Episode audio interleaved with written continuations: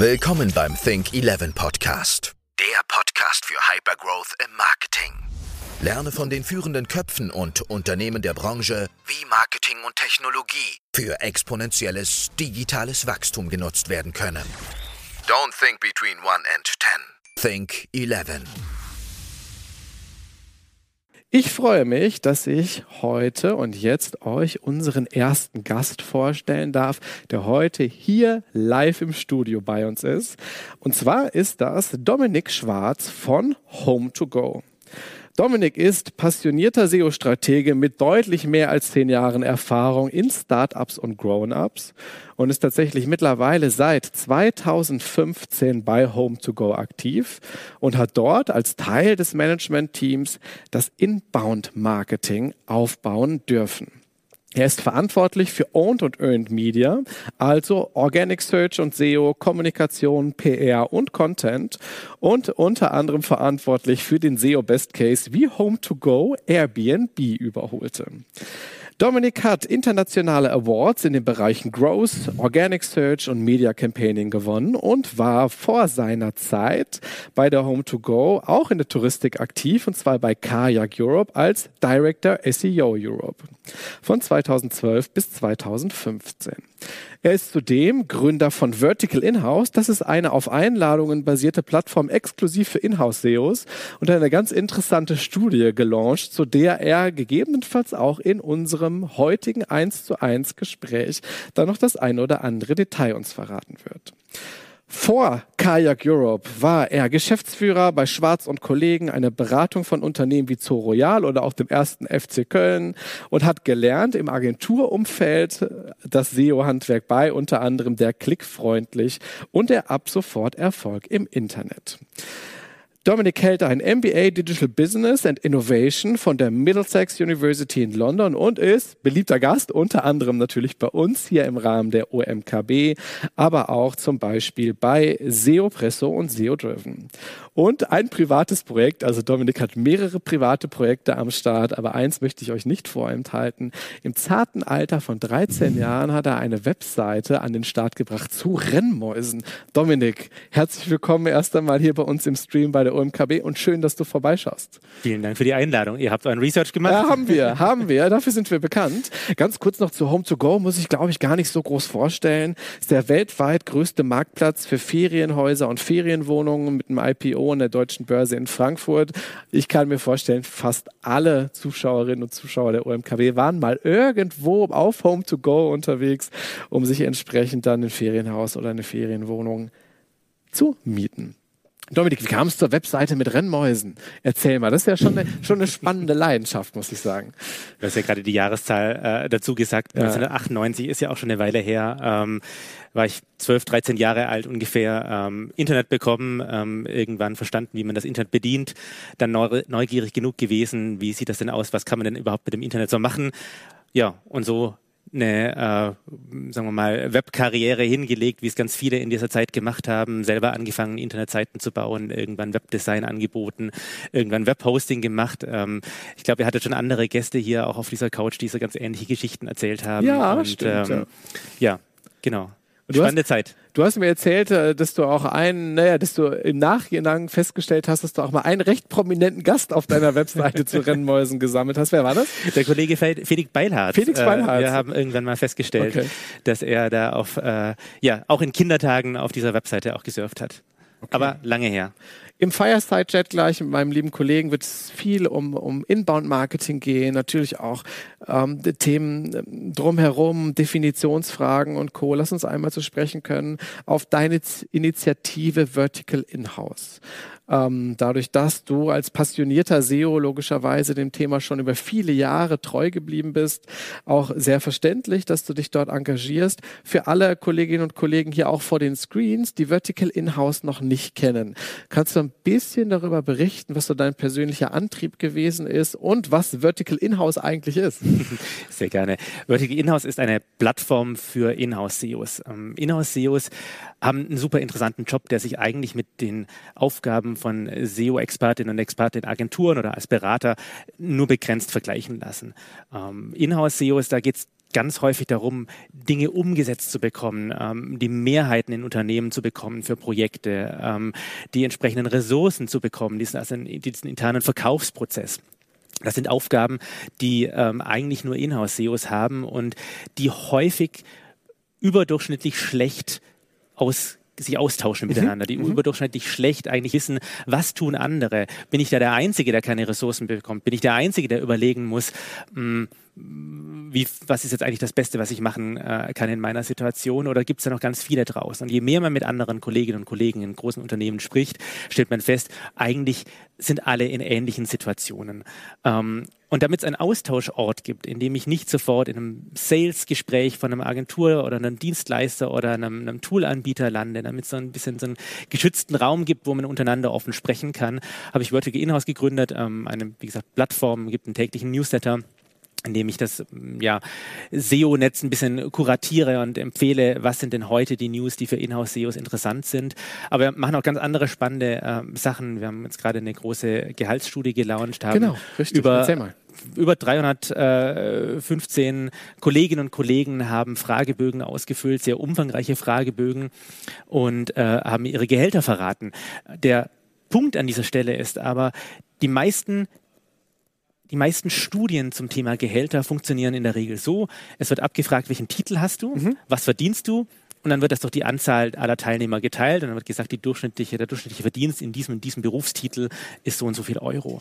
Das Problem ist nur, dass in nicht organisierten Berufen, nicht standardisierten Berufsbildern, wie eben unter anderem Suchmaschinenoptimierung Titel eigentlich kaum korrelieren mit einer ähm, mit, mit, mit einem Verdienst, mit einer Verantwortung. Also ich kann bei einem großen Konzern sein und habe da sehr den schlichten Titel SEO-Manager und bin gleichzeitig aber für äh, Millionen und Abermillionen verantwortlich. Oder ich bin in einem kleinen Startup, bin Vice Director, äh, Chief of Everything Ach, und äh, bin aber eigentlich soll, wahrscheinlich. Genau, bin ja, aber eigentlich äh, im Endeffekt äh, ja über einen sehr sehr begrenzten Rahmen nur in der Verantwortung. Das heißt, zwischen einem Jobtitel und einem Gehalt gibt es im Endeffekt kaum mhm. eine ähm, mhm. Korrelation. Und deswegen frage ich ab, was ist denn der Kontext, in dem du arbeitest? Arbeitest du in einem großen Unternehmen, kleinen Unternehmen? Hast du Personalverantwortung? Hast du fachliche Verantwortung? Und vor allem, das ist das Wichtigste, welche Tätigkeiten hast du? Bist du hauptsächlich mit einer Strategieentwicklung ähm, betraut oder hauptsächlich mit einer Umsetzung? Also all diese Fragen und dann ähm, aus diesen Kontexten herauszufinden, was sind denn aktuell in 22 ja, faire oder angemessene oder zumindest reale SEO-Gehälter. Das war äh, ja, ein sehr, sehr spannender Prozess mit sehr viel Interesse daran. Ja, das kann ich mir sehr gut vorstellen. An der Stelle holen wir gerne Shahab mit dazu. Shahab, komm ruhig einmal ins Bild gehuscht und den Platz. Und bevor wir dann jetzt in euren Talk einsteigen, Dominik und Shahab, hast du mich natürlich neugierig gemacht. Gibt es ein, zwei spannende Learnings aus der Gehaltsstudie, die du mit uns teilen kannst? Oder ist das, ist das alles noch unter dem Deckmantel und Top Secret? Das ist überhaupt nicht Top Secret. Das kann jeder gerne gerne, wer der mir eine E-Mail schreibt, auch anfordern. Okay. Ich das PDF an alle, die interessiert sind, raus. Äh, kann man sicher auch noch verlinken dann im Beitrag. Ähm, Takeaways sind, es ist viel Luft nach oben. Ähm, also wir sprechen ähm, selbst von zehn Jahren Berufserfahrung, Inhouse-SEO, von einem Mediangehalt von gerade mal 66.000 Euro. Das ist kein Managementgehalt, das ist kein äh, Gehalt von jemand, der wirklich Strategieentwicklung macht, sondern das ist im besten Fall ein ähm, Individual Contributor Gehalt. Und ich glaube, dass man da schon auch sehr lesen kann, dass SEO auch 2022 immer noch oftmals ein Stiefmütterchen-Dasein führt. Und ich glaube, wir können uns und müssen uns als Branche da weiter professionalisieren, weiter größer ähm, auch Raum einnehmen, weil ich denke, dass die Aufgaben, die Inhouse-SEOs umsetzen, ähm, eigentlich so umfangreich, so breit und auch so anspruchsvoll mhm. sind wie kaum eine andere Aufgabe im äh, Digital Marketing und digitaler Produktentwicklung. Und ich denke, da kann es gerne ein, zwei, drei, vier, fünf Stufen höher gehen, aber das ist in erster Linie die Verantwortung von uns selber, auch dahin zu kommen. Dominik, starkes Statement. Das eignet sich ja schon fast zum Abschluss eines Talks. Aber ihr steigt jetzt erst richtig ein. Schab und Dominik, ich wünsche euch ganz viel Spaß und euch natürlich auch viel Spaß beim 1 zu 1 Fireside Chat mit Dominik Schwarz von Home to Go. Los geht's. Dankeschön, vielen Dank. Ja, passend zu dem äh, Talk mit Dominik, äh, wir haben im Hintergrund gerade ein bisschen am Thema Load Balancing gearbeitet, weil unser Server unter der kompletten Last zusammengekracht ist, aber mhm. mittlerweile haben wir den Server wieder durch unseren Serverbetreiber sauber aufgestellt und äh, so können dann jetzt alle hoffentlich auch diesem Stream wieder folgen. Dominik, Home to Go. ist ja mittlerweile über ein Spec gar nicht mal unbedingt wenige Monate, schon, schon eine ganze Weile über ein Spec via Lakestar am Frankfurter Parkett handelbar. Es war in der Form das erste europäische DE-Spec mit einem deutschen Target. Bist du rückwirkend betrachtet, wenn du mal die Zeit so, so Revue passieren lässt, glücklich in einem Unternehmen zu arbeiten, welches nun börsennotiert ist? Mhm. Weil das hat ja auch äh, starke Implikationen. Auf jeden Fall. Ich habe im Rahmen von diesem Börsengang ähm, wurde ich gefragt, wie fühlt sich das denn jetzt so an, äh, in so einem Unternehmen zu arbeiten? Und ich habe eine Weile überlegen müssen, denn eigentlich war es gar nicht so klar, in was für einem Unternehmen ich arbeite. Ich, äh, wenn ich Revue passieren lasse, die letzten sieben Jahre, eigentlich arbeite ich alle sechs Monate in einem anderen Unternehmen. Und das ist super. Ähm, wir haben innerhalb von ja, sieben, acht Jahren ganz, ganz viele verschiedene Stufen durchlebt und ähm, ja, erreicht. Und alle haben ganz andere Herausforderungen, alle haben ganz andere Challenges, alle haben ganz andere auch ähm, Rahmenbedingungen. Und ähm, es macht unglaubliche Freude, wirklich auch zu sehen, wie die Dinge wachsen, die man anstößt, wie ähm, sich die Dinge weiterentwickeln. Und ähm, natürlich gibt es auch immer wieder Sachen, die sich verändern und manche Dinge waren ähm, leichter, manche Dinge werden aber auch leichter. Heute ist es super schön, wenn man weiß, dass Onboarding der neuen Kolleginnen und Kollegen das läuft smooth, weil wir eine ganze Abteilung haben, eine ganze Organisation dahinter, die äh, zum äh, ersten Tag, wenn die neuen Kollegen einsteigen, ist der Account da, sind die Laptops da, etc. pp. Das ist eine Professionalisierung, die natürlich vor sieben Jahren so nicht da war. Ähm, und da sehen wir so, das ist ein sehr operatives Beispiel, aber da sehen wir, dass sich sehr viele Dinge fundamental ändern mhm. und das ist eine spannende Sache, das ist eine tolle Sache. Und wenn du jetzt in die Zukunft schaust, also ich finde das ja interessant, dass du sagst, in der Vergangenheit äh, hatte ich eigentlich immer sieben sieben, acht verschiedene Positionen, weil ich, ähm, weil dieses Unternehmen sich permanent neu entwickelt hat.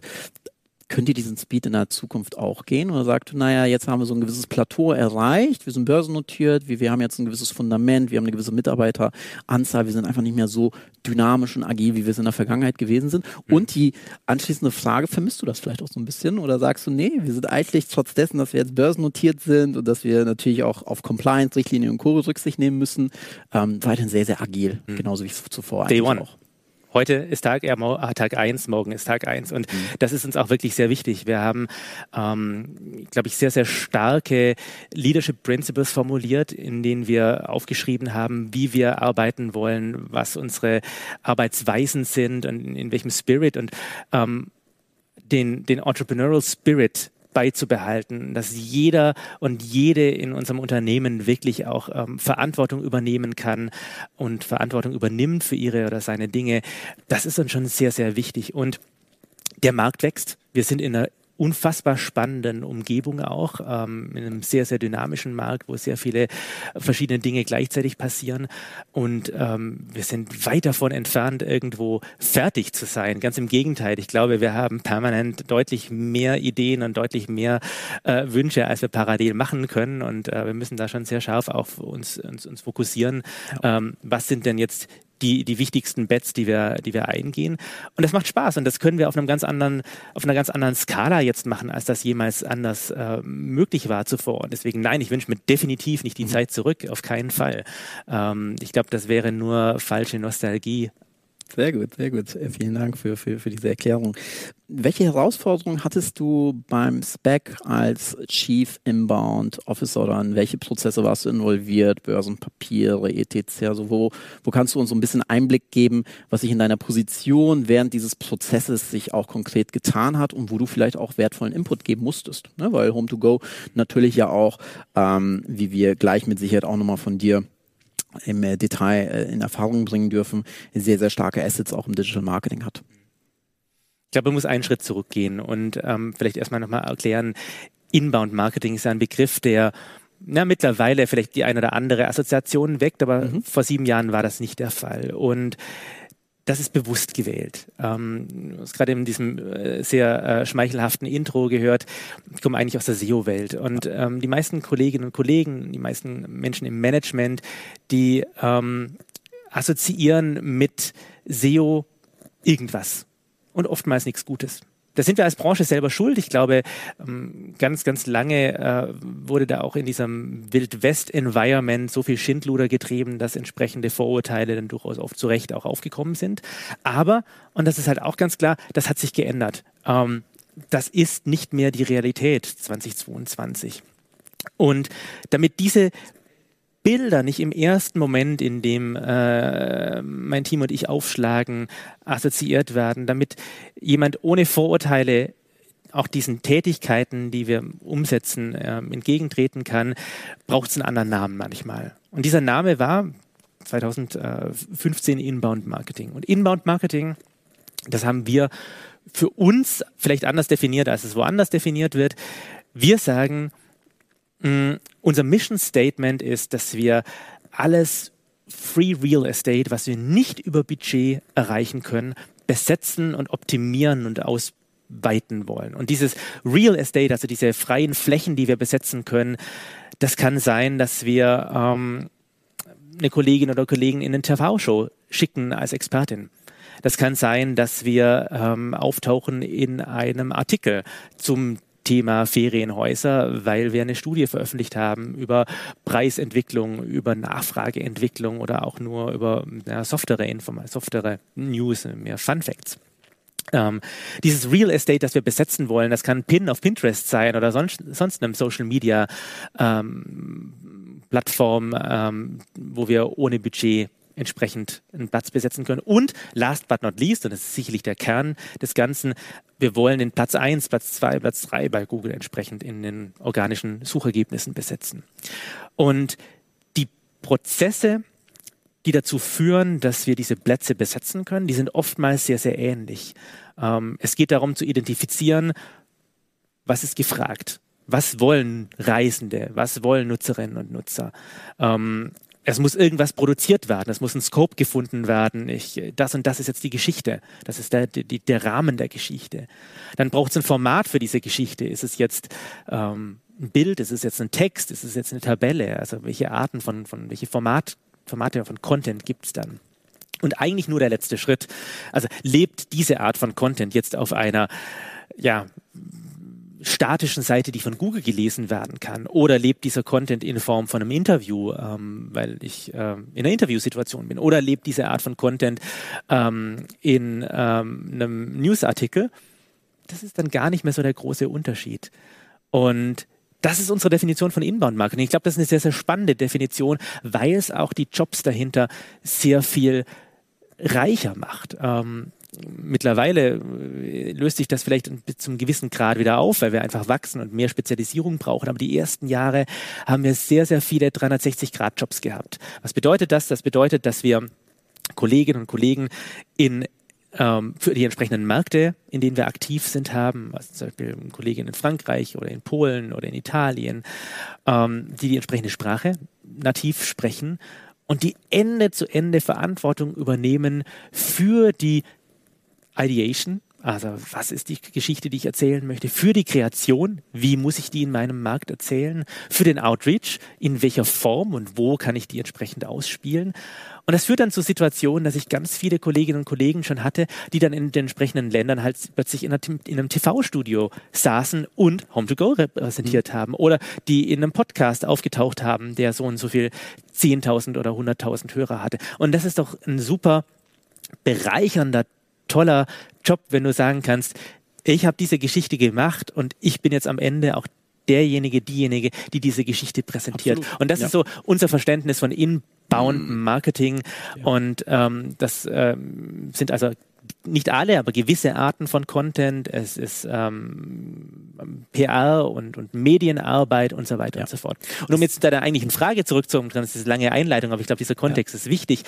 Ähm, ich, natürlich ist so ein IPO und, und, so, oder beziehungsweise so ein IPO war ja war ja Spec äh, sehr kommunikationsintensiv und dementsprechend ähm, haben wir dort, glaube ich, mit einem sehr kleinen, aber sehr effektiven Team ähm, ja, sehr großen Beitrag leisten können, auch in der, in der Kommunikation rund um diese sehr spannenden Tage. Und ich glaube, das ist auch wichtig, nicht nur eben nach außen, sondern genauso auch nach innen. Das ist wichtig, ja. Mhm. Absolut, ja.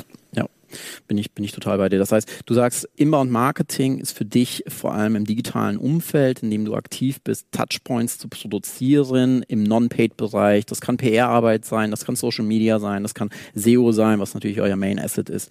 Okay, aber finde ich, finde ich eine sehr, sehr spannende ähm, Definition des Begriffes Inbound Marketing, wo du es gerade so ein bisschen aufgezeigt hast. Der Begriff SEO ist tatsächlich negativ behaftet, ähm, mag mit Sicherheit auch mit viel, viel mit Affiliate Marketing und, und viel mit Black Hat zu tun haben.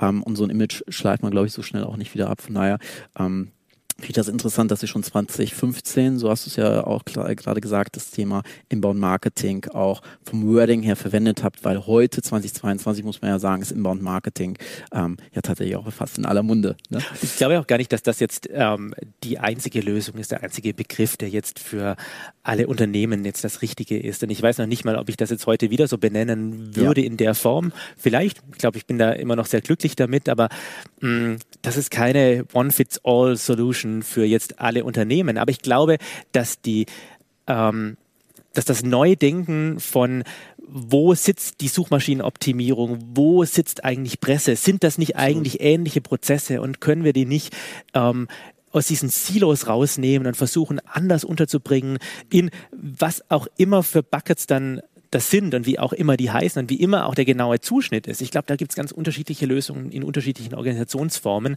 die alle ihre Berechtigung haben. Für uns ist bis heute das eigentlich eine ja, sehr erfolgreiche, sehr erfolgreiches Modell. Absolut, hört sich zumindest so an. Ich glaube, viele Titel kommen und gehen auch. Äh, ich kann mich noch äh, daran erinnern, dass, dass ich vor wenigen Jahren oder vor vielen Jahren, wenn ich die, die Audience gefragt hätte, wer ist Webmaster, da hätte der eine oder andere sogar noch aufgezeigt, heute tut das keiner mehr. Richtig. Also Webmaster will niemand Total mehr uncool, ne? Ich war sogar mal Webmaster, ich weiß nicht, ob du auch mal als Webmaster aktiv gewesen bist. Äh, also war eine schöne Zeit. Sprechen wir mal wieder über Social Media. Du hast ja gerade schon äh, Social Media Pinterest gerade angesprochen. Ich würde gerne mit dir über TikTok sprechen, weil TikTok gerade ja auch, muss man sagen, wahnsinniges Wachstum hinlegt, sehr, sehr aggressives, mhm. wahnsinnig starkes Wachstum. Äh, wir haben auf unserer Webseite identifiziert, dass ihr den TikTok-Pixel mittlerweile auch integriert habt. Erzähl, bisschen, erzähl, uns mal ein bisschen was über eure TikTok-Strategy im Non-Paid-Bereich. Ich glaube, da gibt es noch nicht so viel zu erzählen, weil wir da sehr am Anfang sind. Und ähm, ich glaube aber auch, dass es wichtig ist zu experimentieren. Mm, wir beobachten das natürlich sehr genau. Wir ähm, haben Kanäle, in denen wir sehr viel Erfahrung haben. Wir haben Kanäle, die auch für uns noch eher neu sind.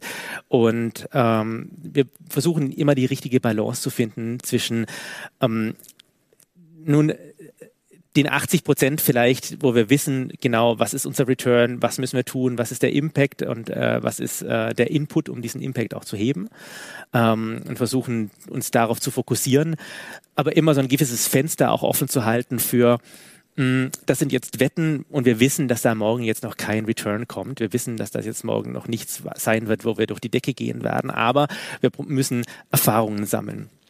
Und es gibt ganz, ganz tolle Beispiele von Einzelpersonen, die über TikTok wahnsinnigen Erfolg haben. Äh, Duolingo ist ja so ein Beispiel. Ähm, ich glaube, Ryanair ist so ein, so ein Beispiel, wo einzelne 20-Jährige, 22-Jährige ähm, Millionen und Abermillionen äh, Followers ähm, und, und, und ähm, Reach dann dort auf den Portalen bekommen.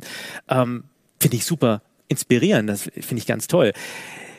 Ich glaube aber nicht, dass das Konzept ähm, zu kopieren dort irgendeine Art von Chance hat, sondern ich glaube, man muss mit, einem, mit einer eigenen Sprache, mit, mit einem eigenen Verständnis auch in diese Kanäle gehen, um herauszufinden, welchen Mehrwert kann ich dort wirklich für meine Zielgruppe auch ähm, heben? Und die Frage ist überhaupt, wie, wie erreiche ich denn unsere Zielgruppe auf dieser, auf dieser Plattform?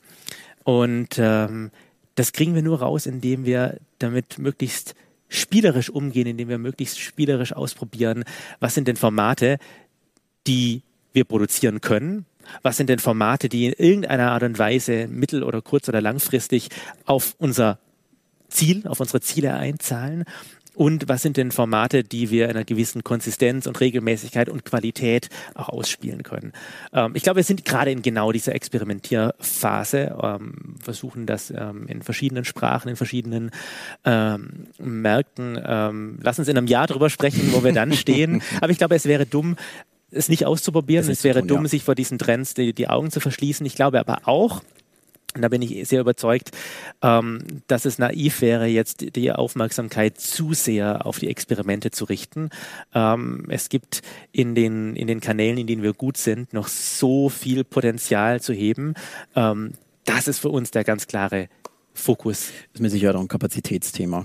Ähm, kann ich, kann ich nachvollziehen. Dann lass uns, äh, dann lass uns von, von TikTok, äh, was, was aber auch gut passt, weil du hast ja gerade auch äh, über Content gesprochen, ja, dass, dass die Inhalte entsprechend auch passen müssen.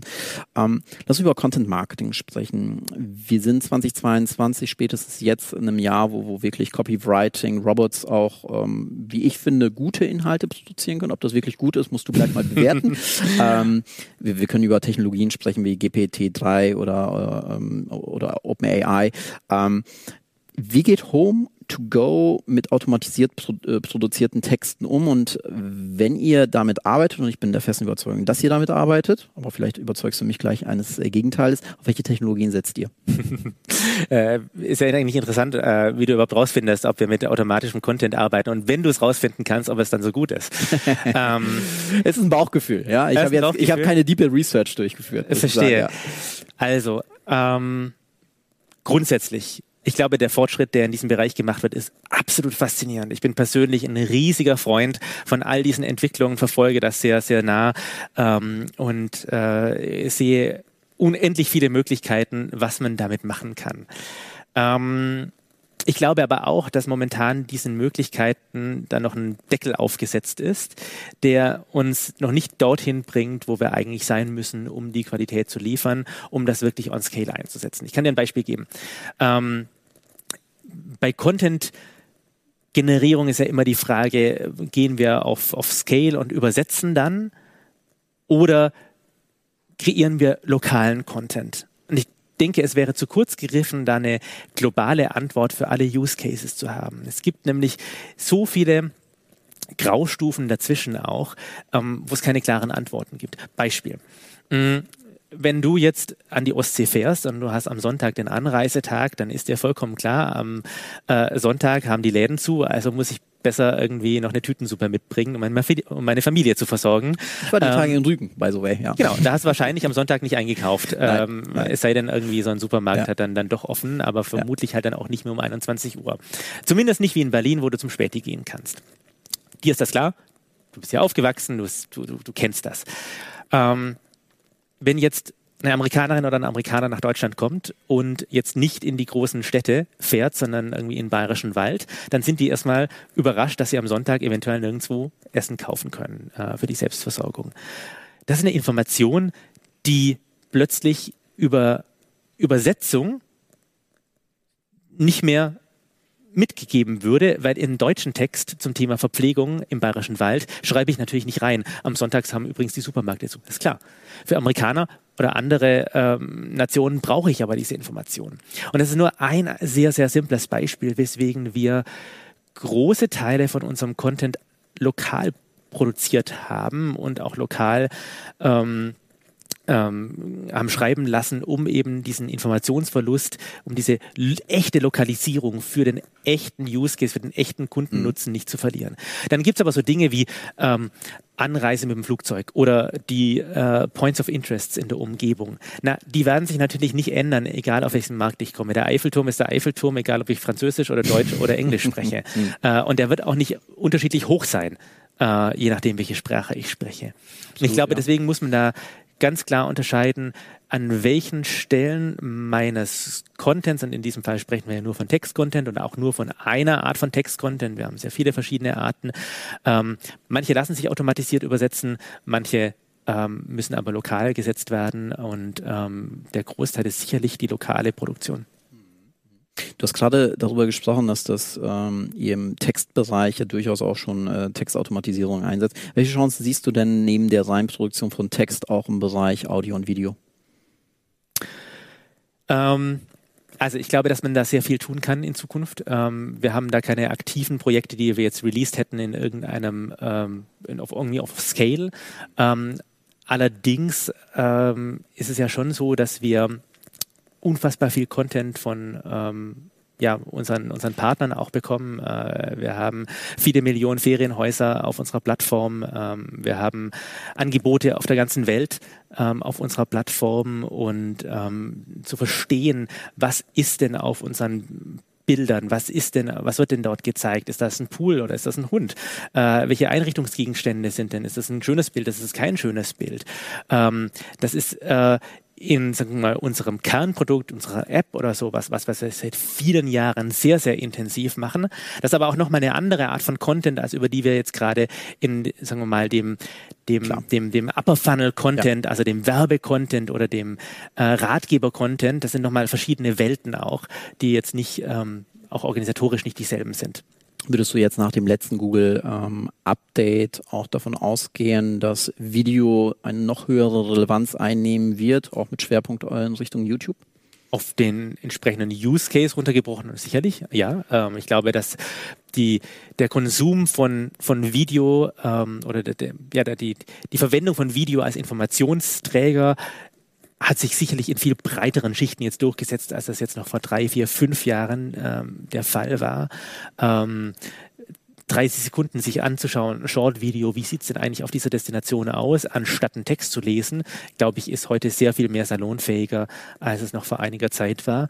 Mm, ich glaube aber auch da ist es nicht das Allheilmittel für jede Art von, von Kontext, aber ich bin ganz sicher, dass es da Anwendungsmöglichkeiten gibt auch für die Reisebranche, auch für, die Aus, für, die, für, den, für das Aussuchen von Unterkünften oder Reisezielen. Hast du, hast du da, hast du da ein Beispiel im Kopf oder ein Unternehmen, was sehr, sehr gut in dem Segment skalierbar synthetische Videos gegebenenfalls sogar auch ähm, Suchmaschinen optimiert einsetzt? Oder sagst du, da fällt mir so ad hoc auch niemand ein, der es wirklich sehr, sehr gut äh, on, on scale macht? Also ich könnte viele sagen, die behaupten, dass sie es tun. Mhm. Ähm, ich kann sicherlich auch viele nennen, die in irgendeiner Art und Weise äh, synthetischen Content, Content einsetzen. Ähm, es gibt in gewissen Bereichen sicherlich auch da relativ simple Anwendungsfälle, wenn es um ähm, Börse geht, um Wetter geht, um äh, gewisse Art von Sportmeldungen. Mhm. Da gibt es Strukturen, die lassen sich sehr einfach umsetzen. Das ist aber auch eine andere Art von Konsum. Ähm, ich lese auch einen Sportbericht, vielleicht ja auch wegen der Schreibe des Autors, vielleicht eben auch, weil eine gewisse Persönlichkeit durchkommt. Und ich bin gar nicht so überzeugt, dass die, dass der synthetische Content so die Zukunft hat für jede Art von, von, von, von Inhalt. Ähm, eigentlich sehe ich genauso stark den Trend, dass meinungsstarke äh, schreibe, eigentlich Hochkonjunktur hat. Ähm, Newsletter sind so populär wie nie zuvor. Podcasts sind so populär wie zuvor, wie nie zuvor. Und das eigentlich, weil Persönlichkeiten dahinter stecken. Der Informationsgewinn, ja, den könnte ich auch haben durch einen synthetischen Text. Aber ich höre es eben nicht nur und ich lese es Klar. nicht nur, weil ja. die Information rauskommt, sondern weil ich eben auch vielleicht total unterhaltsam finde, mhm. wie diese Person dieses Fußballmatch ähm, oder diesen Aktienkurs oder äh, diesen Wetterbericht eben vermittelt. Absolut. Und spannend wäre natürlich da, synthetische Persönlichkeit. Richtig, ne? bis wir da sind. Ich wollte gerade darauf kommen. Genau. Ich glaube, das dauert auch noch ein bisschen. Ja, ja. Ähm, aber ja, wahrscheinlich kommen wir dorthin. Wird wahrscheinlich auch ein Thema sein. Dann, dann bleiben wir doch mal bei meinem Thema Google, YouTube. Google hat mit, ich, ich äh, spreche jetzt einfach mal MAM, einen neuen Ansatz, der nicht mehr direkt zwischen äh, Textbild und Video unterscheidet, äh, präsentiert. Ähm, die Präsenz von, von Video, vor allem auch von YouTube, wird dadurch wahrscheinlich erneut nochmal erhöht. Zumindest sehen wir auch, mhm. auch durch, durch die letzten Updates, dass sich da ein bisschen was getan hat. Ähm, jetzt haben wir ja schon ein bisschen über Bewegtbild gesprochen. Ähm, aber wie positioniert ihr euch ganz konkret in dem Segment? Oder sagst du, Bewegbild ist für uns eher im Upper Funnel relevant und da sagen wir auf Basis der, der begrenzten Ressourcen, auf die du ja eben auch ähm, das, das Ganze nochmal reduziert hast, äh, haben wir eigentlich noch viel zu viele andere Quick Wins ja, oder Low-Hanging Fruits, die wir jetzt noch schnell abgreifen können, die einen viel höheren Impact haben, als sich jetzt mit Management Attention um das Thema zu kümmern.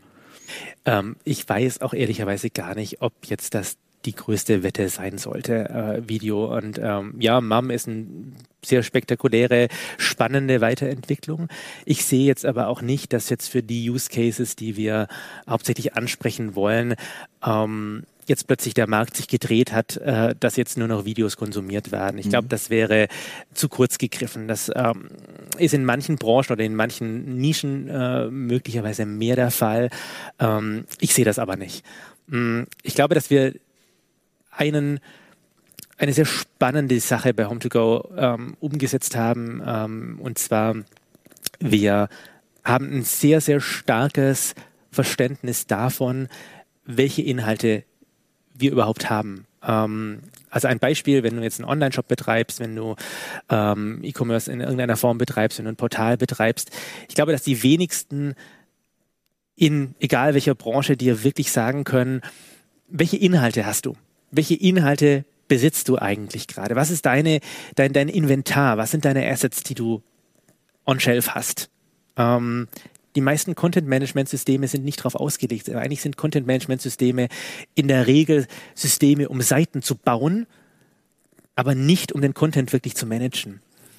Und ähm, eine Sache, glaube ich, die wir äh, extrem gut machen und wo wir äh, sehr viel Fokus drauf legen, ist intern ein Verständnis dafür zu entwickeln, für welche Themen haben wir welche Arten von Content in welcher Menge und in welcher Qualität.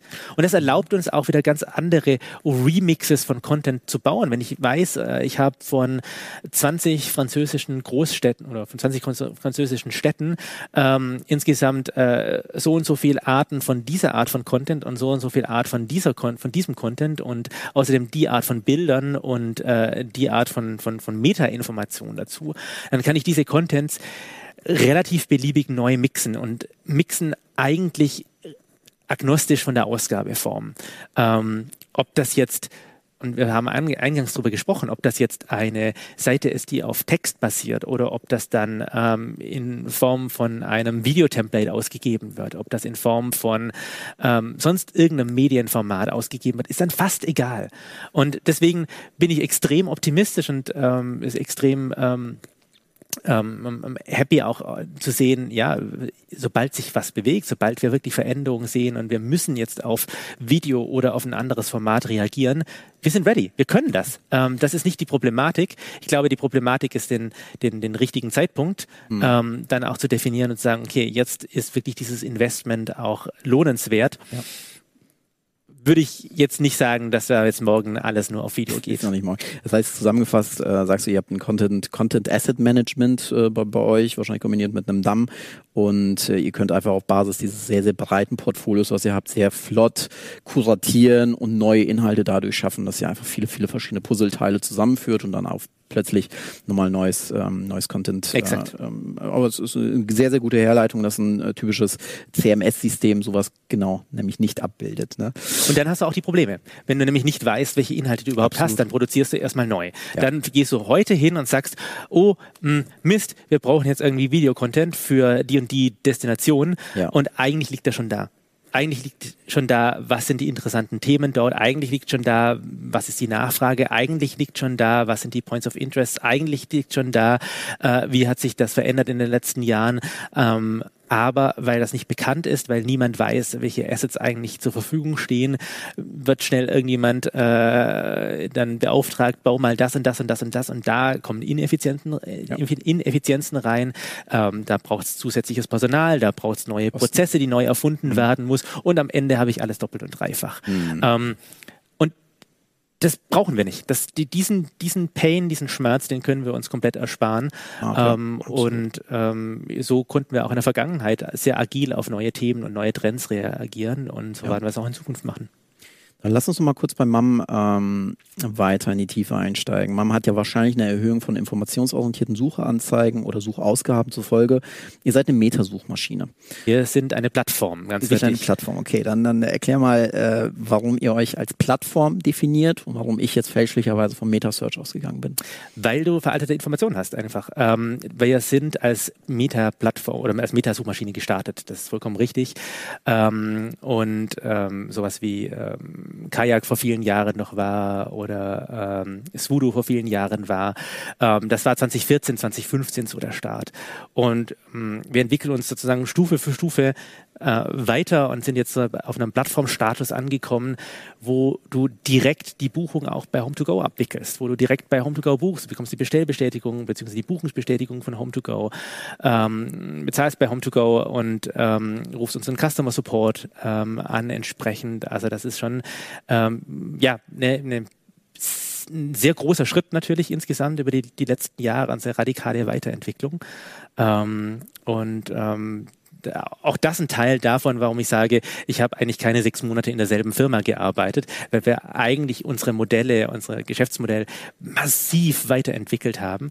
Ähm, und ähm, das ist super, das ist spannend. Okay, okay, verstehe. Das heißt, ihr seht euch selber als Plattform, weil ihr eben als Intermediär mittlerweile eben auch viele Transaktionen direkt über die Plattform abbildet und äh, eben dadurch auch einen direkteren Zugang und Zugriff habt auf ähm, wahrscheinlich die Kundenbeziehungen dann in dem Fall. Lass uns über Lambda sprechen. Lambda soll Konversationen ähm, programmatischer und menschlicher gestalten. Zumindest ist das der Ansinn von, von, von Lambda. Ähm, wie wichtig ist das Thema Messenger Marketing und die ähm, Conversion-Kette für, für euch als, als Home-to-Go oder wie geht ihr im Bereich Messenger-Marketing konkret ähm, mit, mit Themen wie WhatsApp oder auch äh, mit, mit Bezug auf Lambda mhm. äh, auf anderen Systemen um? Ist das für euch ein spannendes Thema, bei mhm. dem ihr glaubt, ähm, wir glauben schon fest daran, dass zukünftig Buchungen und Bookings eher auch über eine Messenger-konversationsorientierte Art und Weise abgebildet werden? Absolut, natürlich, klar.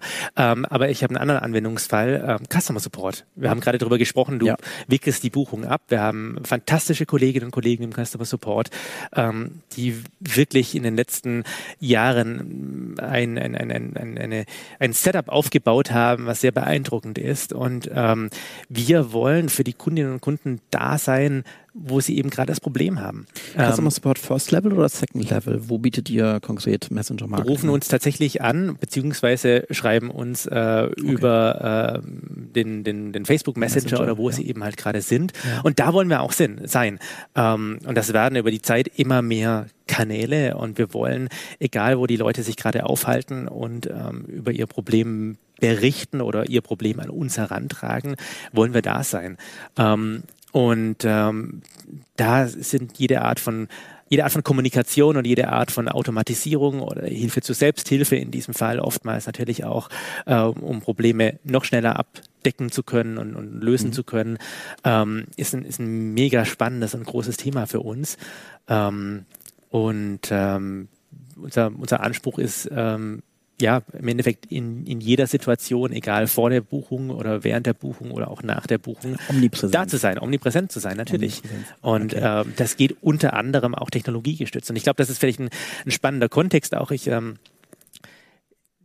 ein Großteil meiner Kolleginnen und Kollegen sind Softwareentwickler. Also wir würden uns vielleicht gar nicht so traditionell als Reiseunternehmen bezeichnen, sondern wir sind eigentlich zu guten Teilen äh, Softwareunternehmen, Tech-Unternehmen.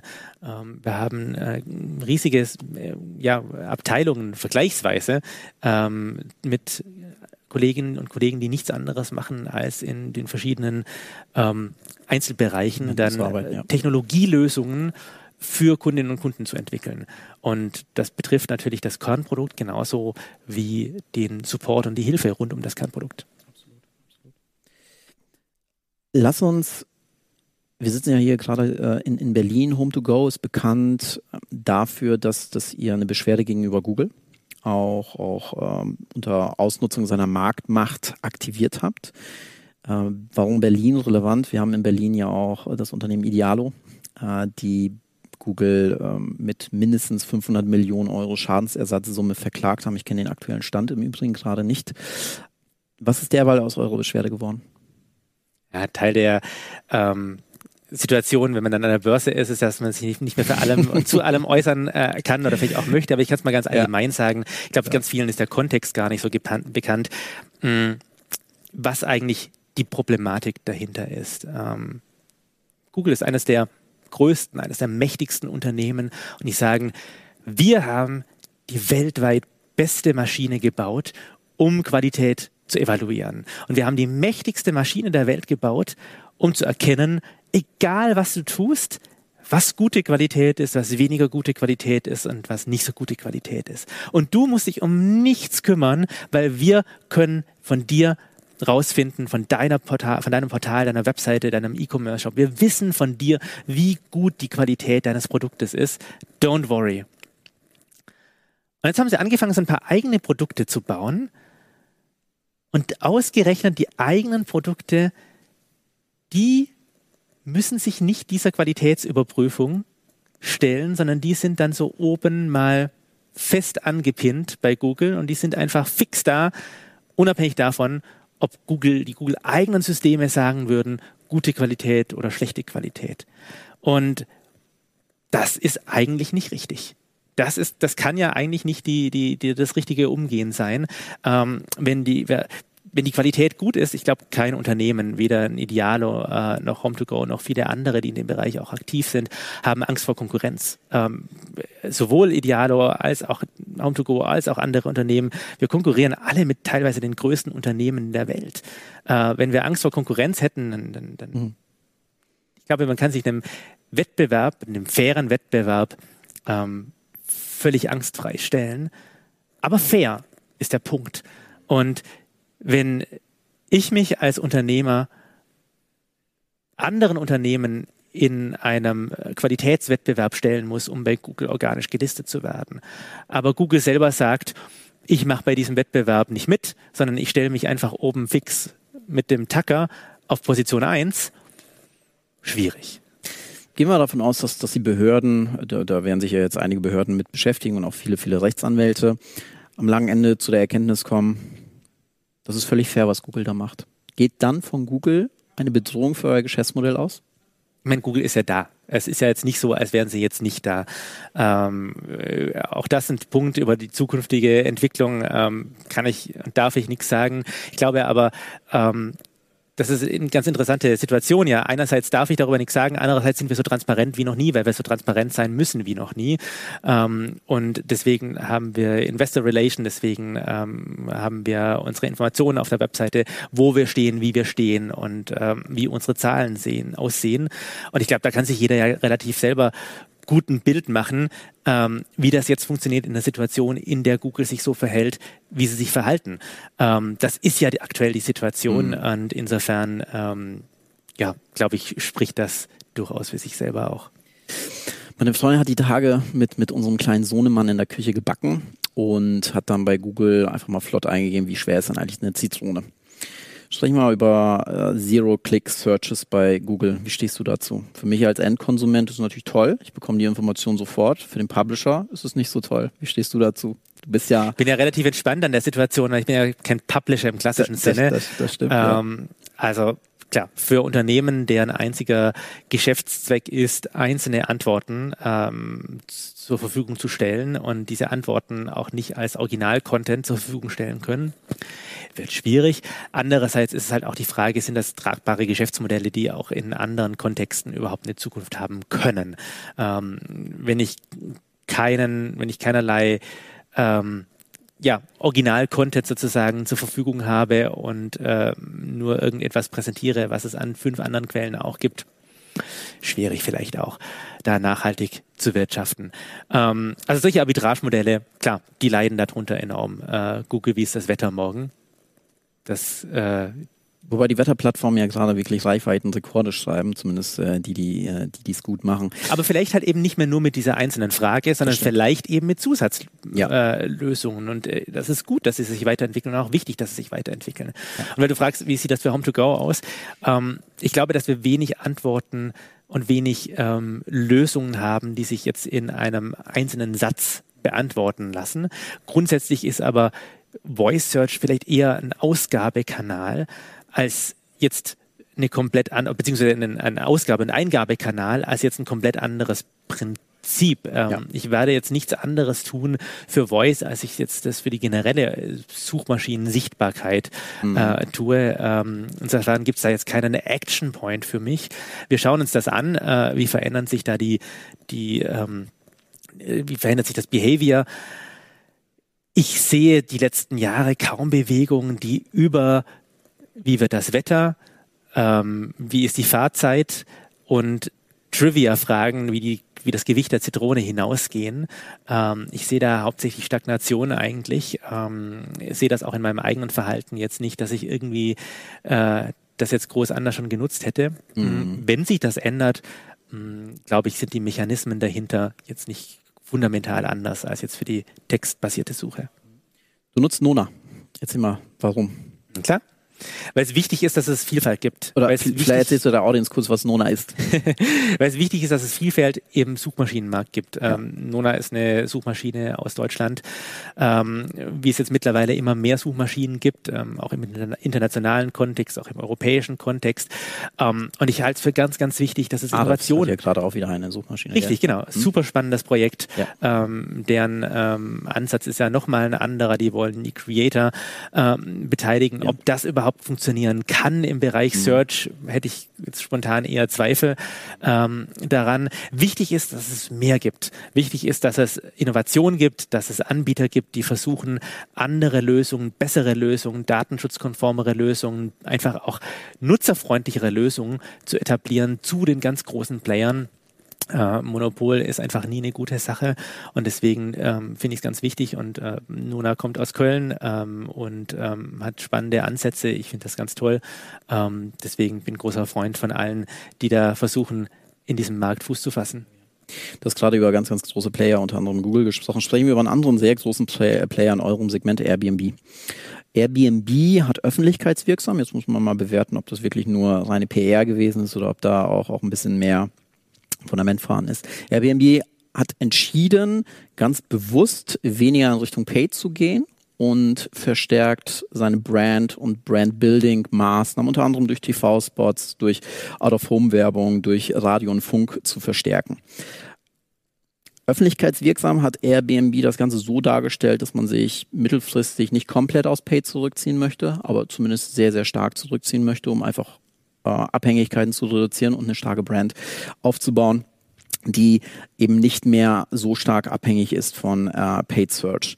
Wie bewertest du diese Bewegung und gleichzeitig spielt ihr auch in diesem Segment mit oder sagst du erneut zu der Hypothese, nicht zu der Hypothese, zu der Aussage zu, von zuvor, ähm, wir haben eigentlich noch so viele Low-Hanging Fruits im Paid-Bereich, äh, die werden wir erstmal abgreifen und dann erst fangen wir an, uns mit Brand Building in der Tiefe und Intensität, wie es Airbnb gerade tut, zu beschäftigen? Also ich glaube, äh, die Analyse zu Airbnb, die muss ich dir überlassen. Ähm, hast du gerade schon gesagt, ähm, wie es so ausschaut ähm, und was man so liest. Ähm, ich entnehme es der Presse und äh, Stehst du dazu? Ich äh, glaube nicht, dass meine Meinung da relevant dazu ist. Ich glaube aber, dass wir ähm, bei Home2Go versuchen, alle Kanäle und alle Möglichkeiten maximal effizient auszuschöpfen. Ähm, starten wir bei Paid. Wir haben ein hervorragendes Paid-Team. Wir haben wirklich ganz, ganz, ganz tolle Expertinnen und Experten dort, die das so machen, so gut machen und so effizient machen, wie ich das noch nie irgendwo gesehen habe. Das ist sich, sicherlich ähm, ein enorm breites Feld auch. Ähm, Programmatic Marketing ist ja in den letzten Jahren auch unfassbar gewachsen. Ähm, und im Endeffekt haben die genau das Gespiegelte Mission Statement, was ich gerade vorher für Inbound erzählt habe. Ich habe gesagt, für Inbound, wir möchten allen Free Real Estate besetzen. Das Mission Statement meiner Kolleginnen und Kollegen in Paid ist, wir möchten allen Paid äh, Real Estate, den wir effektiv und effizient erreichen können, besetzen. Ähm, und das ist eine Aufgabe, die niemals endet und die definitiv äh, ja ein ganz großer, ganz großer Pfeiler natürlich in unserem Erfolg ist, ohne Frage. Ähm, das ist aber nicht das Einzige, was wir machen. Ähm, du hast gerade Brand angesprochen. Eine Sache, die wir letztes Jahr auch gemacht haben, neben einem Börsengang, ist, dass wir ähm, unsere Brand gelauncht haben. Wir sehen jetzt anders aus, wir fühlen uns anders an, wir hören uns anders an, ähm, wir haben eine andere Appearance einfach. Ähm, ich glaube, die ist sehr gelungen. Wir sind zum ersten Mal, ähm, ja, glaube ich, haben in den, in den, zum ersten Mal in den letzten Jahren einfach einen sehr modernen ähm, Anstrich wieder, ein sehr modernes Look and Feel und ähm, das kommt extrem gut an ähm, und wir beobachten sehr genau, was uns auch die ähm, die, die, die Markenbekanntheit aided und unaided angeht und, und schauen, wie sich das entwickelt und sind da sehr zufrieden. Ähm, was jetzt auch diese dieser Relaunch-Prozess mit sich gebracht hat. Ähm, also da investieren wir definitiv auch rein. Lass mich meine Frage ein bisschen umformulieren, weil ich ja gerade äh, gesehen habe, dass du nicht so eine ganz konkrete Antwort darauf geben wolltest oder äh, geben kannst, ähm, aber wahrscheinlich eher wolltest. Wenn man, wenn, man so, wenn man uns die Channels von, von Home to Go mal etwas genauer anschaut, glaubst du, dass ihr mehr Opportunität habt zu wachsen im Bereich Paid? Oder sagst du, eigentlich sehe ich die Wachstumsfelder, zumindest im direkten One-on-One-Vergleich, eher im Unpaid-Bereich, im Organic-Bereich? Ich glaube nicht, dass sie die Frage tatsächlich beantworten lässt mhm. in dieser Art und Weise, denn ähm, mehrere Punkte. Erstens, der Markt selber wächst. Ähm, ja. Wir sind in einem extrem dynamischen Markt. Das ist kein Zero-Sum-Game, sondern der Kuchen wird jedes Jahr größer. Zweitens haben wir Dynamiken, die sich schwer vorhersagen lassen. Ähm, wir haben jetzt den furchtbaren Krieg. Ähm, wir haben eine neue Krise, mit der wir nicht gerechnet haben. Wir haben äh, Corona. Beides ironischerweise ist gut für den Ferienhausmarkt. Ähm, das ist ähm, leider so im Sinne von, äh, wir würden uns alle nicht wünschen, äh, dass es Corona gibt und von Krieg ganz zu schweigen. Aber tendenziell ist es so, dass Leute in Zeiten von Unsicherheit eher in Ferienhäuser fahren, eher domestisch äh, Urlaub machen, eher ähm, ja die sicheren Varianten wählen, als jetzt den All-Inclusive-Urlaub irgendwo ähm, im Ausland bevorzugen. Das bringt ganz neue Dynamiken mit, ein, mit rein, die sich jetzt nicht auf fünf Jahre am Reißbrett planen lassen, sondern auf die man ganz agil eingehen muss. Wenn du jetzt fragst, was sind denn die größten, wo sind denn die größten Wachstumschancen? Natürlich gibt es dann so den Blueprint, äh, natürlich gibt es die Strategie, wo wir sagen, ja, das, das, das und das und das sind die größten Bets. Ich glaube aber mindestens genauso wichtig ist es, agil auf eben diese Sachen, die plötzlich und buchstäblich über Nacht passieren, zu agieren und dann sind die Opportunitäten möglicherweise wieder ganz woanders. Dann sind das plötzlich wieder Kanäle, an die wir vorher, ja, die, die, die vorher in der Priorität nicht so hoch waren.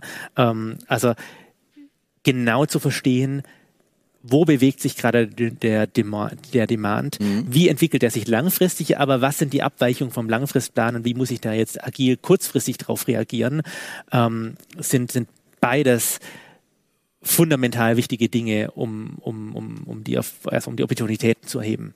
Also du sagst schon, wir haben eine ganz klare langfristige Strategie und, und wissen natürlich, in welchen Channels wir wachsen wollen, Klar. aber gleichzeitig fahren wir natürlich auch auf Sicht und wenn wir merken, okay, da ergibt sich jetzt irgendwie eine tolle Opportunität, keine Ahnung, wie irgendwie vor einigen Jahren Retargeting, Criteo, da gehen wir natürlich rein, weil da eben gute, äh, gute Kurse zu holen sind. Absolut. Okay, okay. Dominik, lass uns kurz noch, wir haben ja gar nicht mehr so viel Zeit, wir haben noch vier Minuten ähm, und, und äh, wir haben noch einiges an Fragen, aber lass uns vielleicht noch mal kurz über eure jüngste äh, Ami, äh, Amivac, ich hoffe, ihr habt das richtig ausgesprochen, Akquise sprechen. Ähm, welche Rolle übernimmt das Inbound-Marketing-Team bei der, oder hat es übernommen bei der Due Diligence? Kannst, kannst du uns da so ein bisschen zu abholen, ähm, wie ihr auch in diesen Prozessen involviert werdet? Mhm. Wir haben ja relativ viele Akquisitionen gemacht. M&A ähm, machen wir seit vielen Jahren jetzt auch ein bisschen öffentlicher, äh, weil wir es ähm, ja öffentlicher auch sagen müssen. Mhm. Ähm, aber zu uns gehören relativ viele Marken. Wir betreuen insgesamt äh, eine dreistellige Anzahl an äh, Domains in einer äh, hohen zweistelligen Anzahl an verschiedenen Märkten rund um die Welt. Ähm, also das heißt, wir sprechen wirklich von extrem vielen unterschiedlichen Assets in unterschiedlichen Ländern unter unterschiedlichen Farben und Logos und ähm, Ansprachen. Und die organische Sichtbarkeit ist natürlich immer ein Thema, das für uns relevant ist. Es ist auch immer mit ein Entscheidungskriterium, ähm, lohnt sich jetzt dieses Target für uns oder nicht. Äh, selbstverständlich ist das, ist das äh, in der Betrachtungsweise nicht nur irgendwie nice to have, sondern manchmal eben auch ausschlaggebend. Kommt immer drauf an, ähm, auf, auf dann die jeweilige Situation. Und ähm, ein, ein, ein Punkt, ich glaube, da können wir besonders stolz drauf sein, ist, das eine ist zu erkennen, wir haben jetzt hier eine Brand, wir haben jetzt hier ein M&A-Target, wir haben jetzt auch einen Preis, auf den wir uns vereinbar, auf den wir uns geeinigt haben. Und dann eines Tages wird das unterschrieben und dann bekommt man den digitalen Schlüssel und sagt dann so, ja, so, now enjoy, have fun, das ist jetzt deine Webseite. Ähm, das funktioniert ja nicht. Wir können ja nicht hingehen und sagen, oh, wir haben jetzt äh, zehn verschiedene Brands und haben zehn verschiedene Häuser, die zehn verschieden Mal komplett unterschiedlich funktionieren und müssen die alle betreuen und die ganze Technologie dann jeweils ähm, am, am Laufen halten und eventuell sogar noch aufbauen. Ähm, keine Chance.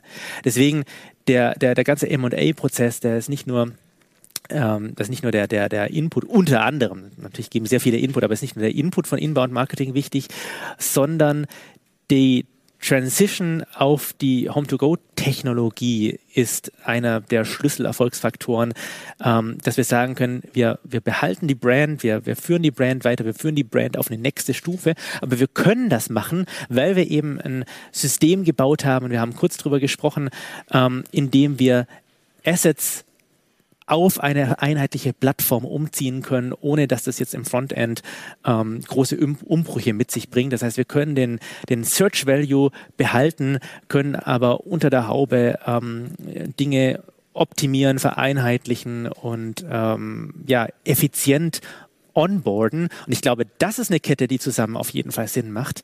Und ähm, ja, die haben die Kollegen äh, und Kolleginnen extrem gut ähm, professionalisiert und, und, und optimiert in den letzten Jahren. Schöne Abschlussworte. Professionalität. Ich fand das Gespräch war heute sehr, sehr professionell. Es hat mir sehr, sehr viel Spaß gemacht. Es war sehr kurzweilig, Dominik. Danke für die Einladung. Das war Think 11, der Podcast für Hypergrowth im Marketing. Wir hoffen, dass du einiges lernen konntest und wertvolle Insights mitgenommen hast, die dir für dein Business helfen. Danke fürs Zuhören und bis zum nächsten Mal. Don't think between 1 and 10. Think 11.